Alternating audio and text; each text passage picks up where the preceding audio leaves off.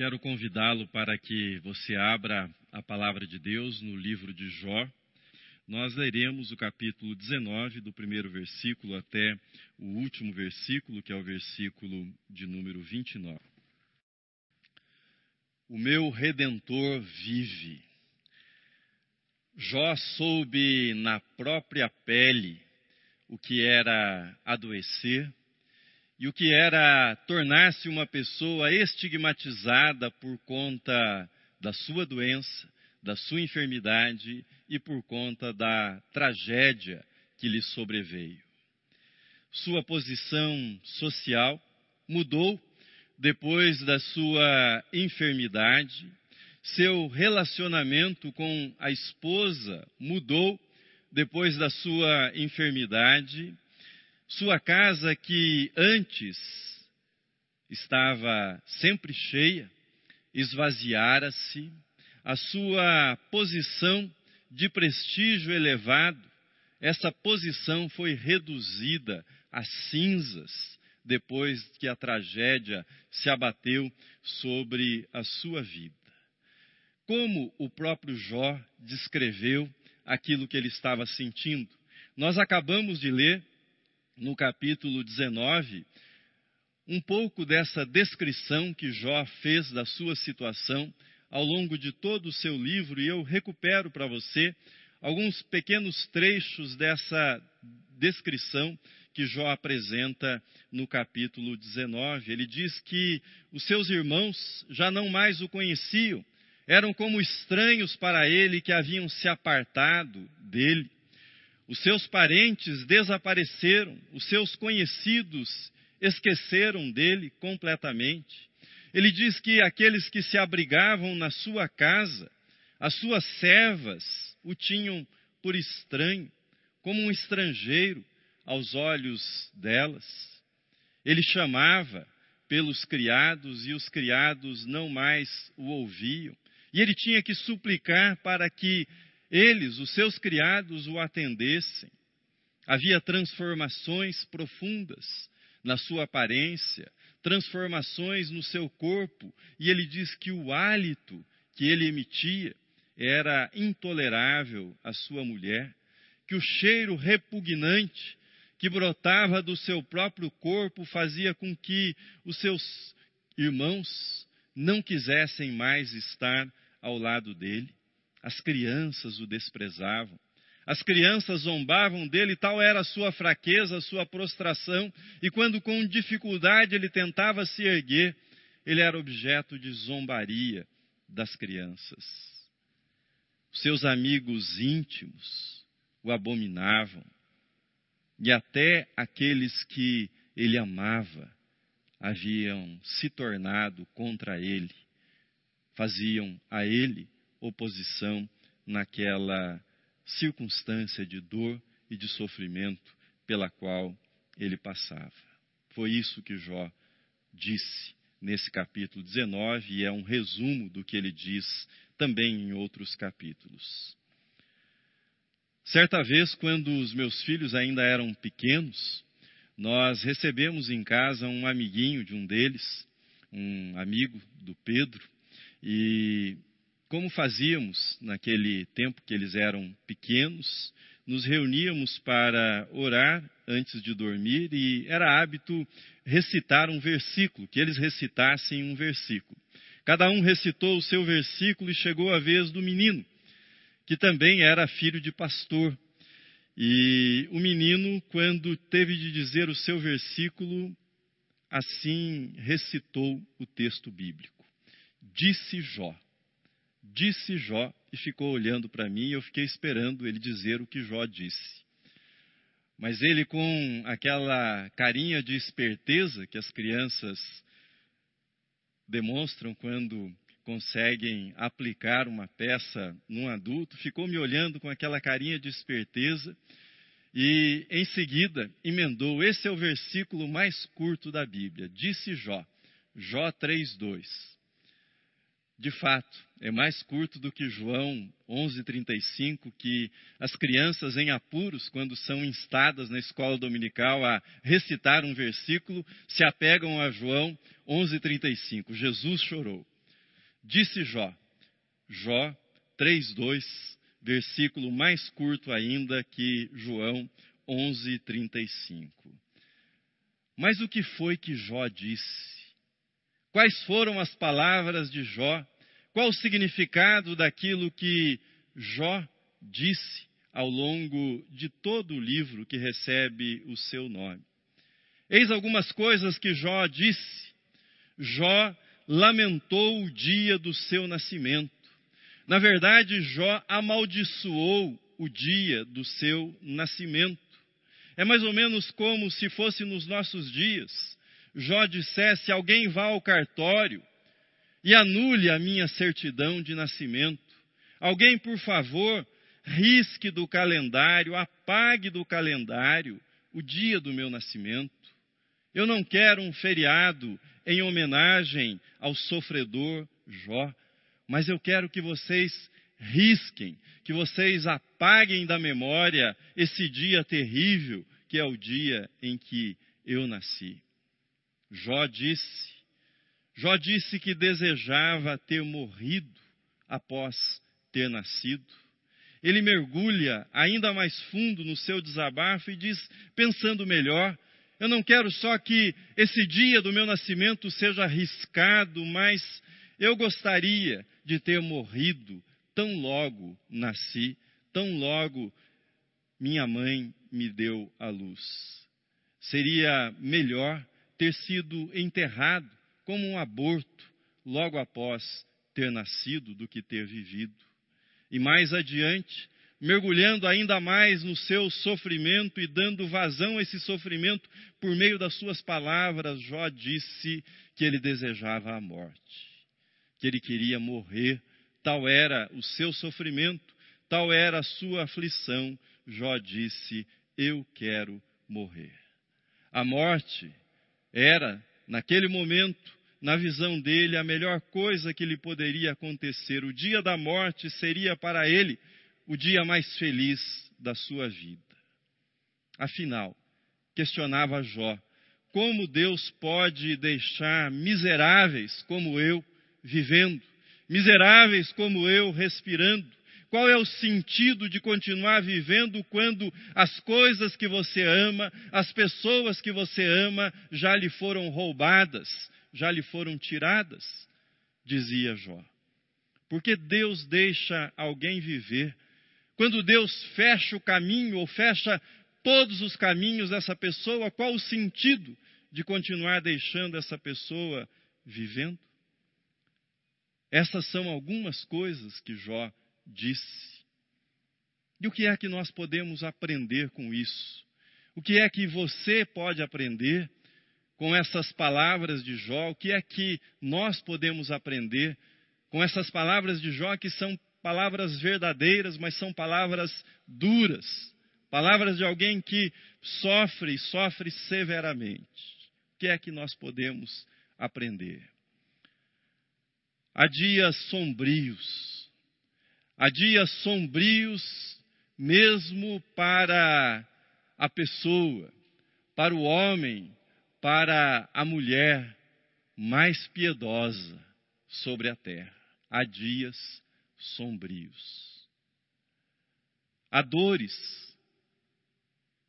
tão fortes, há dores tão severas que um ser humano pode experimentar na sua existência, na sua trajetória, que ele não encontra alívio em nada. Há vales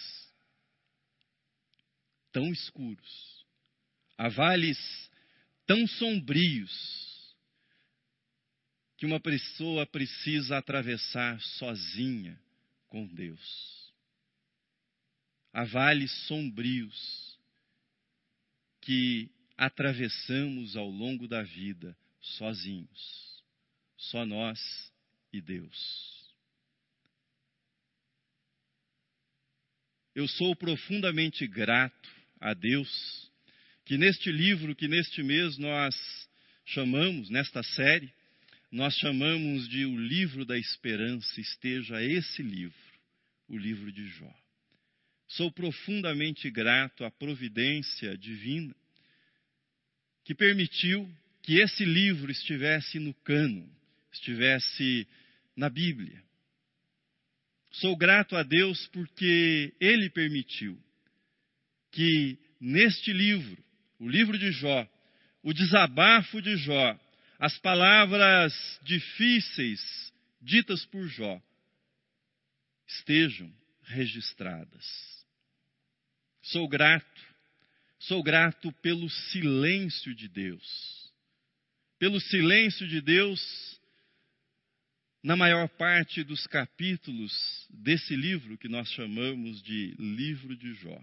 E sou grato porque neste silêncio de Deus, Deus deixa espaço. Deus deixa espaço para que os sofredores, como Jó, sejam humanos e não seres celestiais. Não sejam anjos, mas sejam gente, gente de carne e osso, gente que sofre, gente que geme, gente que padece, gente que clama desesperadamente por alívio. Deus deixa espaço para que os sofredores sejam gente, para que sejam humanos.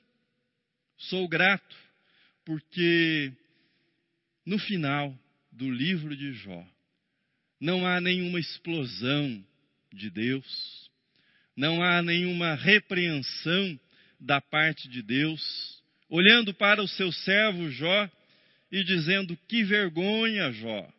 Que vergonha, você não aprendeu nada de teologia, Jó.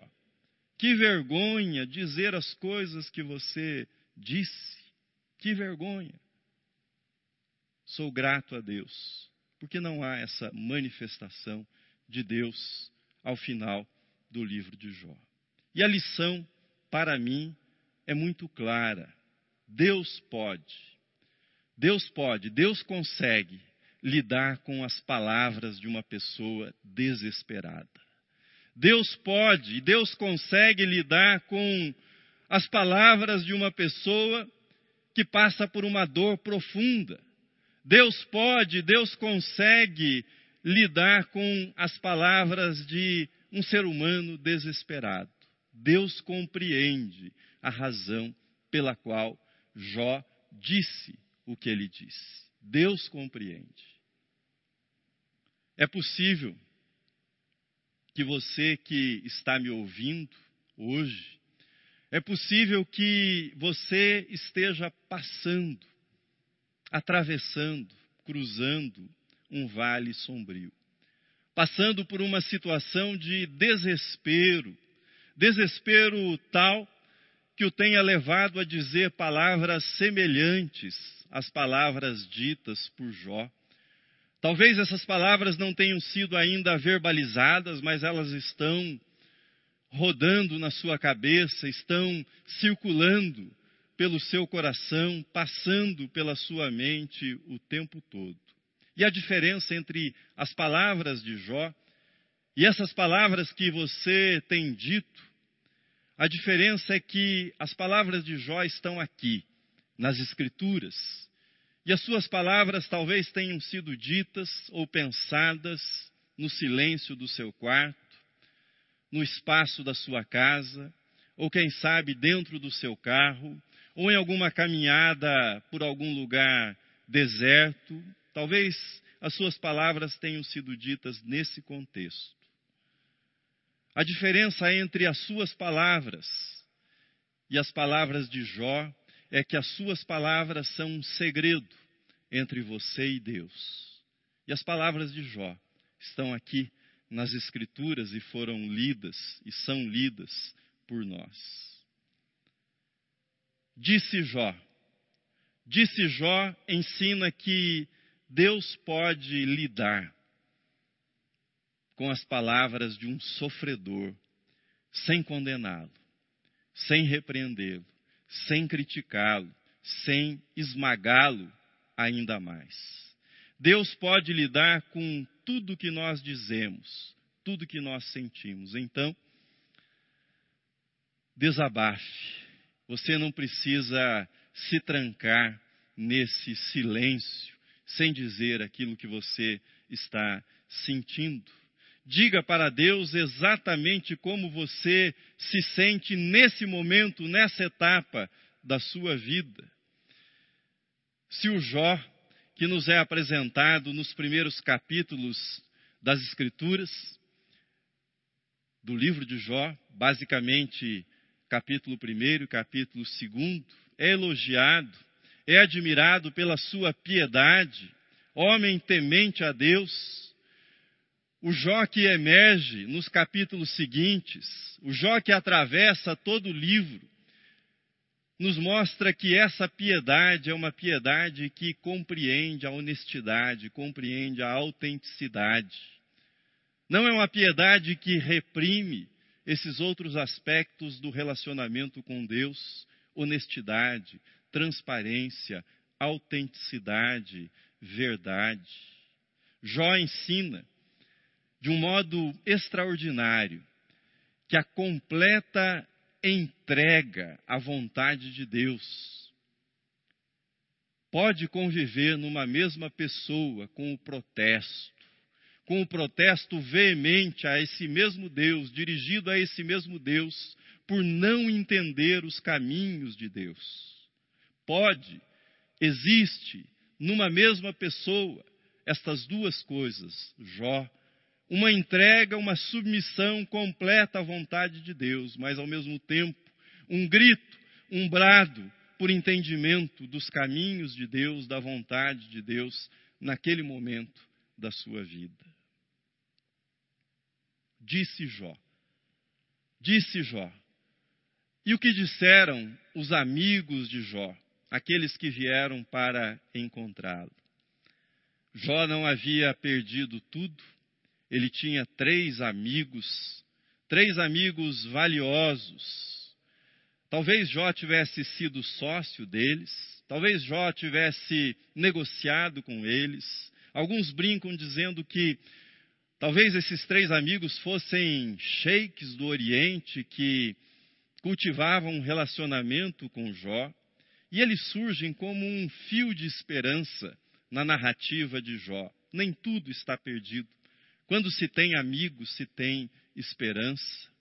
Eles se importam o suficiente para deixar os seus afazeres, combinam ir juntos visitar Jó, vão juntos para encontrar Jó. Quando vem Jó, eles ficam tão compadecidos com a miséria de Jó, ficam tão abalados com aquilo que vem que eles choram alto rasgam as próprias vestes, se assentam no pó e ficam sete dias e sete noites ao lado de Jó. Sete dias e sete noites. Sete noites. Ele faz Bildade e Zofar. São os nomes deles. E depois, um quarto se ajunta a eles e se chama Eliú e é o mais jovem. Que conforto a presença daqueles amigos deve ter trazido para o coração de Jó em meio ao seu sofrimento. Firmes ao lado de Jó por uma semana. O gesto daqueles três amigos é daqueles gestos que fazem com que nós acreditemos na solidariedade, na amizade, em ficar ao lado daqueles que estão sofrendo. A presença silenciosa deles faz Jó acreditar que eles estão ali, não só para chorar com ele, mas também para ouvi-lo, para ouvir aquilo que ele tem a dizer. E Jó começa a falar. Mas quando Jó começa a falar, aqueles amigos começam a reagir. E reagem de um modo que não deve ser imitado por aqueles que pretendem ajudar alguém que esteja numa situação de sofrimento depois que Jó disse, depois que Jó falou, depois que Jó desabafou, uma mudança profunda operou-se nos amigos de Jó. Eles que haviam ido até ele para consolá-lo, mas depois de ouvi-lo, eles começam a ficar meio desconcertados, incomodados com as coisas que Jó começa a lhes dizer. E aqui eu faço uma observação uma espécie de parênteses nessa exposição de Jó.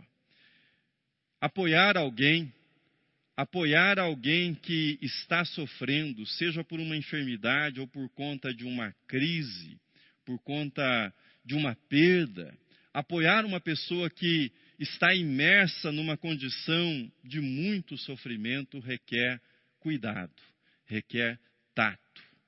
E a razão para isso é a seguinte: nós precisamos, para apoiar alguém que esteja sofrendo, de três coisas: presença, seja a presença física, seja a presença por meio do contato, por telefone ou por outro meio.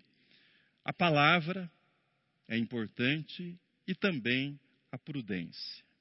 O que nós podemos aprender com aquilo que os amigos de Jó fizeram e disseram é evitar as atitudes que eles tomaram nessa segunda etapa. A primeira delas é a seguinte: evite dizer coisas que são certas, certas do ponto de vista da Bíblia, certas até do ponto de vista do bom senso, mas são ditas na hora errada. Foi isso que os amigos de Jó fizeram quando abriram a boca para consolá-lo. Por exemplo, ele faz, disse: Seria porventura o um mortal justo diante de Deus? Bildade disse: perverteria Deus o direito ou perverteria o Todo-Poderoso a justiça? E ouçam o que Bildade disse, lembrando que Jó havia perdido seus filhos. Se teus filhos pecaram contra ele, referindo-se a Deus, também ele os lançou no poder da transgressão. Guarde isso, retenha isso que eu vou dizer. Compreensão é mais do que explicação. Quando você se propõe a compreender alguém, a apoiar alguém, a consolar alguém que está sofrendo, o que essa pessoa precisa, o que ela pede, é que você possa abraçá-la, que você possa envolvê-la, ainda que você não consiga e não possa explicar o sofrimento dela. Jó não precisava de explicação naquele momento, ele precisava ser ouvido. Evite, evite dizer coisas certas, mas com atitude errada. Zofar disse: Porventura não se dará resposta a esse palavrório? Acaso tem razão o tagarela? Eliú, o mais jovem que entrou na discussão depois, disse: ah, ou melhor, reagiu da seguinte forma: Vendo que não havia resposta na boca daqueles três homens, a sua ira se acendeu. Ele ficou irado. Uma coisa que eu tenho observado quando nós passamos a conviver com alguém que está sofrendo de modo intenso, o que eu tenho observado é que, à medida que nós convivemos com aquele que sofre, nós nos familiarizamos com o sofrimento dessa pessoa, nós nos acostumamos com a condição dessa pessoa.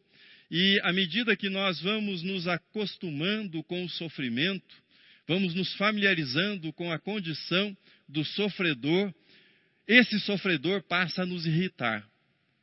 Nós perdemos a paciência com a pessoa que está sofrendo, com a pessoa que está padecendo e podemos chegar à condição de ira em relação às atitudes dessa pessoa. Se você cuida de um doente crônico, você entenderá o que eu estou dizendo, com toda certeza. Penso que foi isso que ocorreu com aqueles amigos de Jó. À medida que eles foram se familiarizando com aquela figura abatida de Jó, com aquela condição de sofrimento, de enfermidade de Jó, à medida que passou aquele choque inicial, e eles foram ouvindo o que Jó estava dizendo, eles começaram a se irritar com Jó. Perderam a paciência com Jó e disseram coisas que feriam Jó, não a pele, não o corpo de Jó, mas feriam o coração de Jó ainda mais. se o seu coração, se você não estiver em paz para falar com uma pessoa que está sofrendo, melhor não falar nada. melhor não falar nada. Situações de sofrimento, situações de sofrimento possuem uma carga emocional. Há um combustível altamente inflamável quando um diálogo é estabelecido numa situação de sofrimento. E é muito fácil que isso transborde para um descontrole emocional das pessoas que estão envolvidas nesse ambiente de sofrimento. Algumas coisas que os amigos de Jó disseram para Jó e a respeito de Jó que não são nada bonitas de se dizer para alguém que está envolto numa tragédia como estava Jó.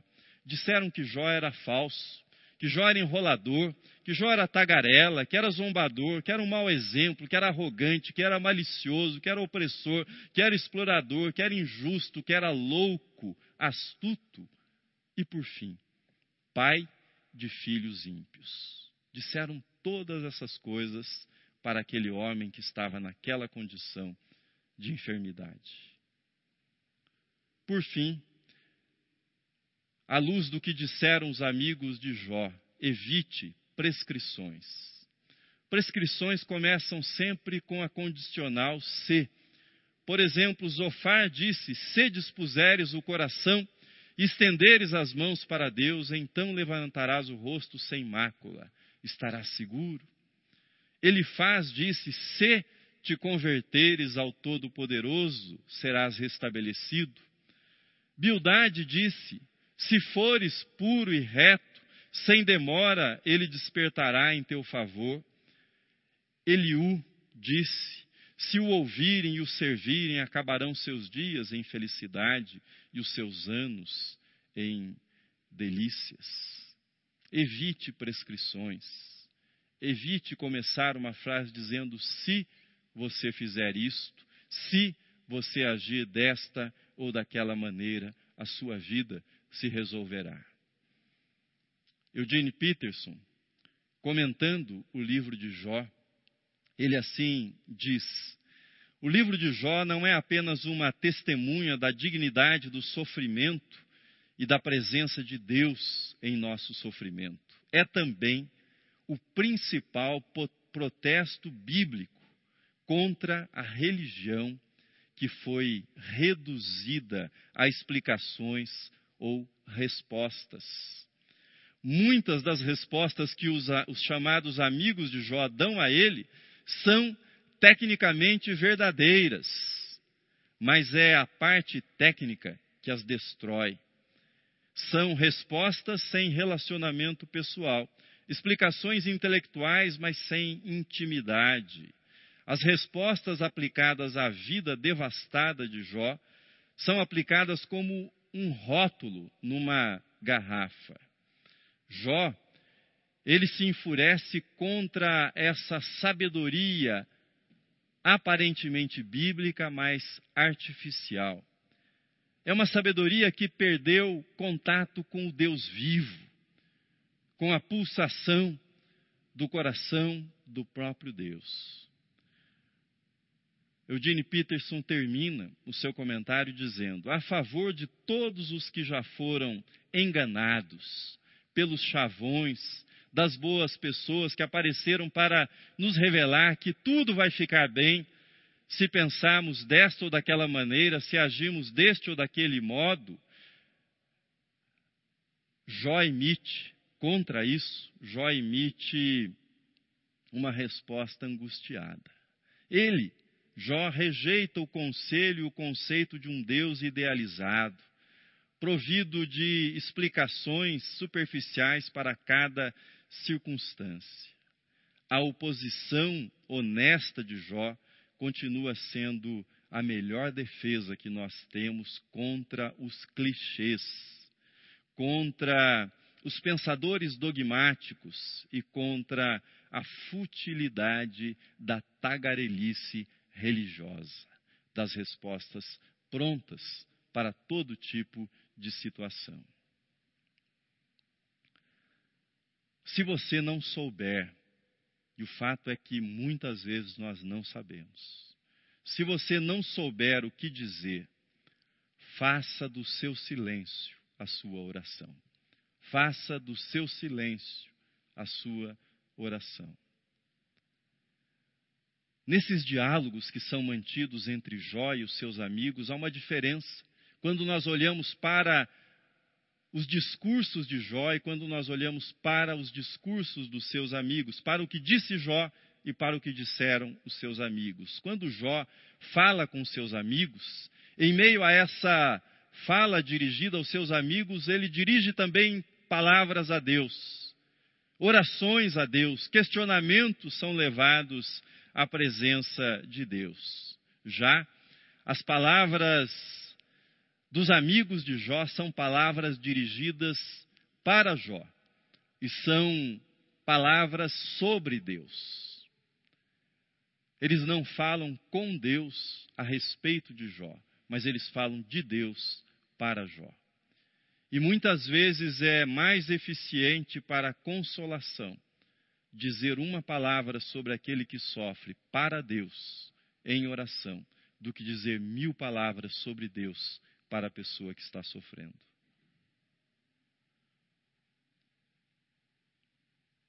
Disse Jó: Eu sei que o meu redentor vive. Eu sei que o meu redentor vive. A pergunta de Jó a essa altura já não é mais onde estão os meus amigos. A pergunta de Jó, que perpassa todo este livro, a pergunta dele é: onde está o meu amigo? Onde está o meu melhor amigo, o amigo da minha alma? Sua crise, sobretudo, é uma crise de ausência do amigo da sua alma, daquele com o qual ele havia caminhado durante toda a sua vida, mas que agora se escondia nas trevas que caíam sobre ele, Jó.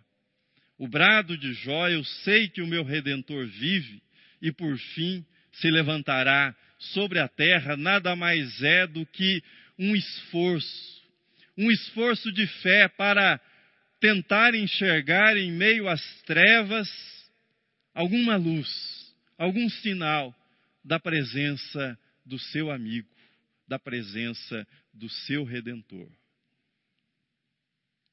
Séculos depois, séculos depois, esse amigo, pelo qual Jó clamara, séculos depois, esse amigo pisaria sobre a face da terra.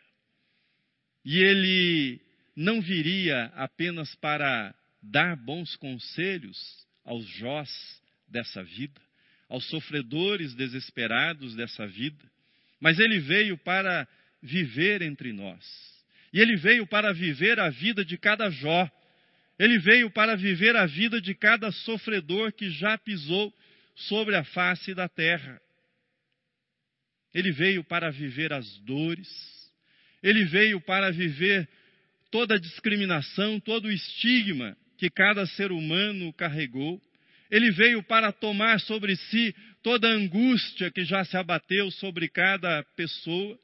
Ele veio para tomar sobre si toda a dor e todo o desespero de cada ser humano que já habitou essa terra, de cada Jó que já veio a esse mundo e que virá ainda a esse mundo.